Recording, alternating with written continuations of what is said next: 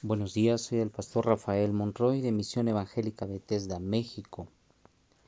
quiero invitarte en esta mañana a que podamos juntos continuar con el estudio del libro de Eclesiastés en el capítulo 10.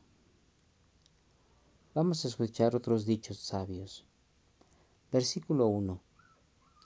Dice así la palabra del Señor. La mejor sopa se echa a perder si le cae una mosca. La menor tontería echa a perder tu fama de sabio. El sabio siempre piensa en hacer lo bueno, el tonto solo piensa en hacer lo malo. Tiene el tonto tan poco cerebro que sin abrir la boca anuncia su tontería. Si el gobernante se enoja contigo, no renuncies a tu cargo. Para los grandes errores un gran remedio, la paciencia. En esta vida he visto algo muy grave parecido al, al, error que cometen los gobernantes, que a la gente incapaz se le dan puestos de gran responsabilidad, mientras que a la gente capaz se le dan los puestos más bajos. Y resulta que los esclavos andan a caballo, mientras que la gente que vale anda a pie. Si haces hoyos, puedes caerte en ellos. Si partes en dos un muro, puede morderte una serpiente. Si partes piedras, puedes salir herido. Si partes leña, puedes salir lastimado. El hacha sin filo no corta. Si no se le saca filo, hay que golpear con más fuerza. Si quieres prosperar, tienes que saber qué hacer y hacerlo bien. ¿De qué te sirve tener un encantador de serpientes si la serpiente te muerde antes de ser encantada? Cuando el sabio habla, a todo les cae bien. Cuando el tonto abre la boca, provoca su propia ruina. Comienza diciendo tonterías y acaba diciendo estupideces. Pero palabras no le faltan. ¿Qué va a pasar mañana? ¿Qué va a pasar después? Nadie puede saberlo. No tiene ningún sentido que tanto trabaje el tonto si no sabe ni en dónde está.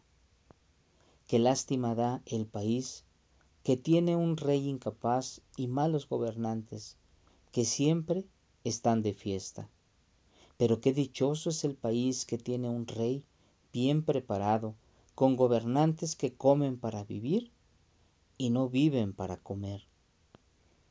En la casa del perezoso pasan muchas desgracias. Primero se cae el techo y después toda la casa. Para estar feliz hace falta pan, para estar contento hace falta vino, para gozar de todo hace falta dinero. Nunca hables mal del rey, ni de la gente poderosa, aunque creas que nadie te oye. Las palabras vuelan, son como los pájaros, y todo se llega a saber. En este capítulo 10 del libro de Eclesiastés o el predicador, nos enseña otros dichos sabios.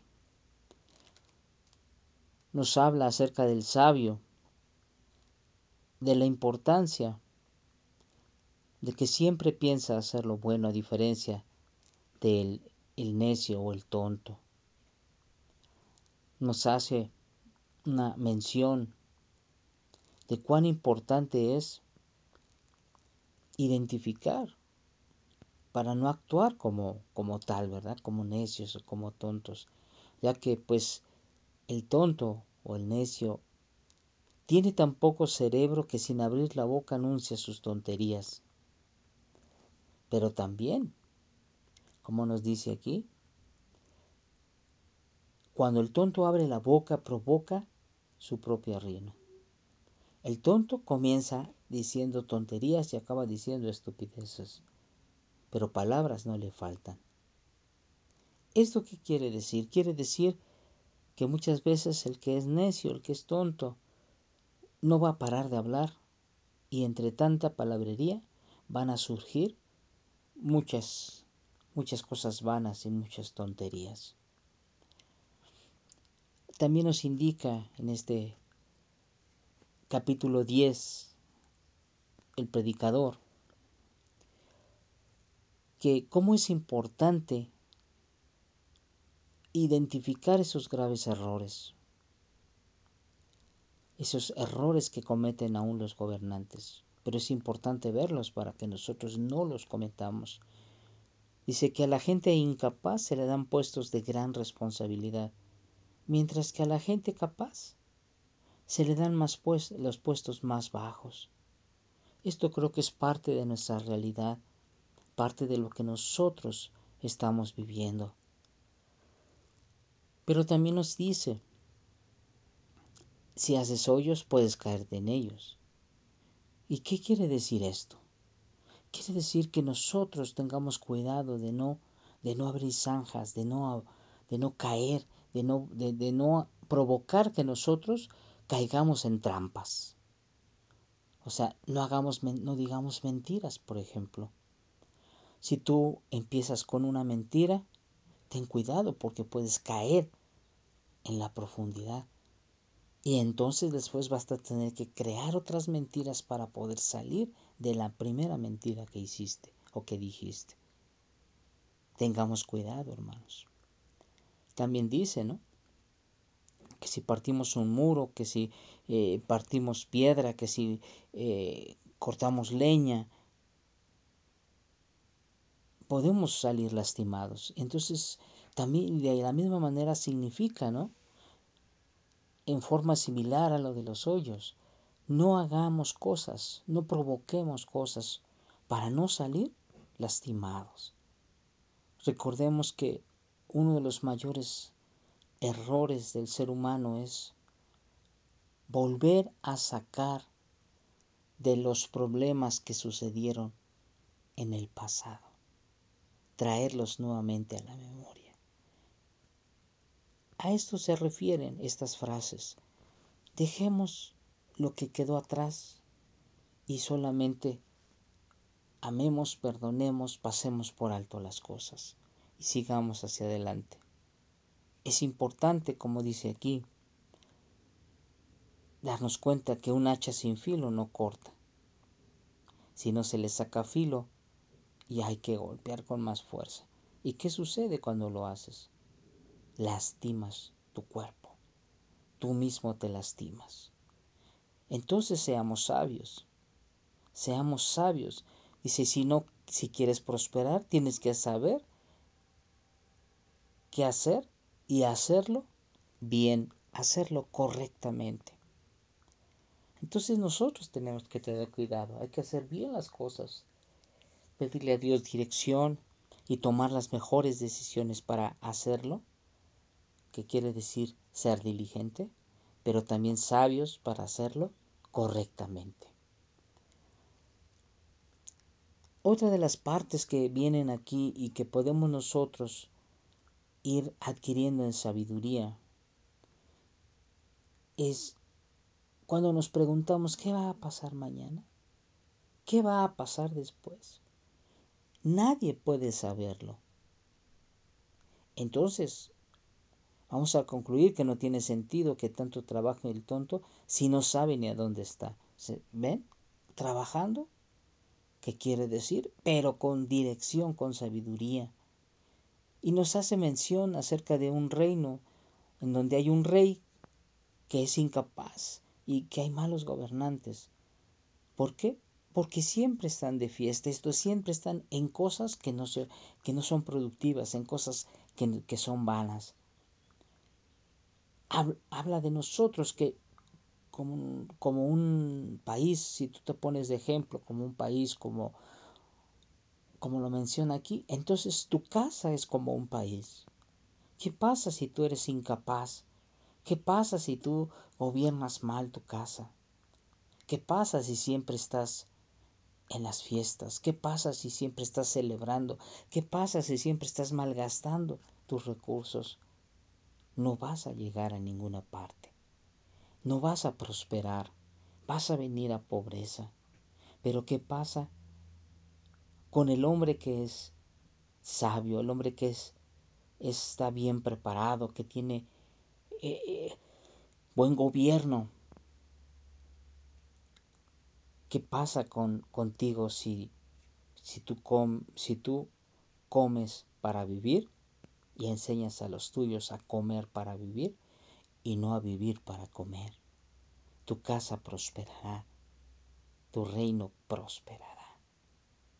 En la casa del perezoso, dice, pasan también muchas desgracias. Entonces nos habla de que deseamos diligentes, porque primero se va a caer el techo, después se va a caer toda la casa. Entonces, ¿qué quiere decir esto? Que nosotros no seamos perezosos, que nosotros estemos diligentes, atentos a ver lo que está sucediendo en nuestra casa, con nuestros hijos, con nuestra esposa, para atender sus necesidades, para no dejar que empiecen a caerse las cosas, y después se caiga toda la casa, se destruya un matrimonio. Esto es ocuparse de los primeros detalles, saber qué tiene nuestra esposa, qué tiene necesidad, pero también saber de qué carece nuestra esposa. Con nuestros hijos, tú no dejes a tus hijos que vivan que vivan su vida libremente. Tienes que ser sabio para poder ganarte el corazón de tus hijos. Tienes que ser sabio para poder conducirlos, para poder escucharlos, para poder, te tienes que dedicar tiempo. Por eso hablamos aquí de una casa, la casa del perezoso, van a pasar muchas desgracias. Tu casa no es una casa de un hombre perezoso o de una mujer perezosa. Tu casa es una casa de una persona diligente porque tienes la gracia de nuestro Señor Jesucristo. Y en ti está el que tú tengas la atención, el tiempo, la sabiduría para cuidar de los tuyos.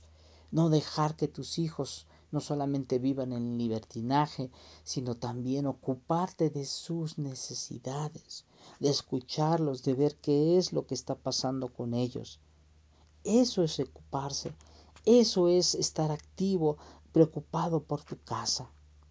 También la esposa juega un papel importante cuidando el corazón de sus hijos, enseñando a sus hijos, instruyendo a sus hijos, enseñándoles, plantándoles con su vida y con su ejemplo acerca del respeto a la autoridad que representa el esposo en la casa. Si tú eres una mujer que por circunstancias está sola, lo que llamamos una madre soltera, y tú eres la que lleva la autoridad, tienes que plantar en tus hijos, cimentar en tus hijos una figura de autoridad. Al final, cuando ellos crezcan, cuando ellos se vayan de tu casa, ellos van a llevar una figura de autoridad, la cual es muy importante para que con sabiduría puedan ellos desarrollarse y crecer en esta vida. Por eso, hermanos, también nos invita a que nunca, nunca hablemos mal del que tiene la autoridad. Dice, nunca hables mal del rey. Nunca hablemos del que es autoridad. Nunca hablemos mal de la gente que es poderosa. Pareciera ser que nadie te oye, pero aunque no lo creas, las palabras vuelan, son como los pájaros y todo llega a saberse. ¿Has visto un pájaro que no cante? ¿Has visto un pájaro que ande en el cielo volando y que no anuncie nada? ¿Que no píe? Por eso, tengamos cuidado, no hablemos mal. El Señor también nos insta a que nosotros no hablemos mal de nuestras autoridades. Veíamos en el libro de Proverbios cuán importante es que nosotros pidamosle a Dios por nuestras autoridades, por aquellos gobernantes, para que Dios ponga temor en ellos, de Dios, para que ellos sean sabios. Cuanto más en nosotros, para no hablar mal de nuestras autoridades. Amemos a Dios, busquemos a Dios, hermanos, y sigamos pidiéndole la sabiduría que necesitamos para vivir en esta vida. Que el Señor te bendiga y que la paz de nuestro Señor Jesucristo esté contigo.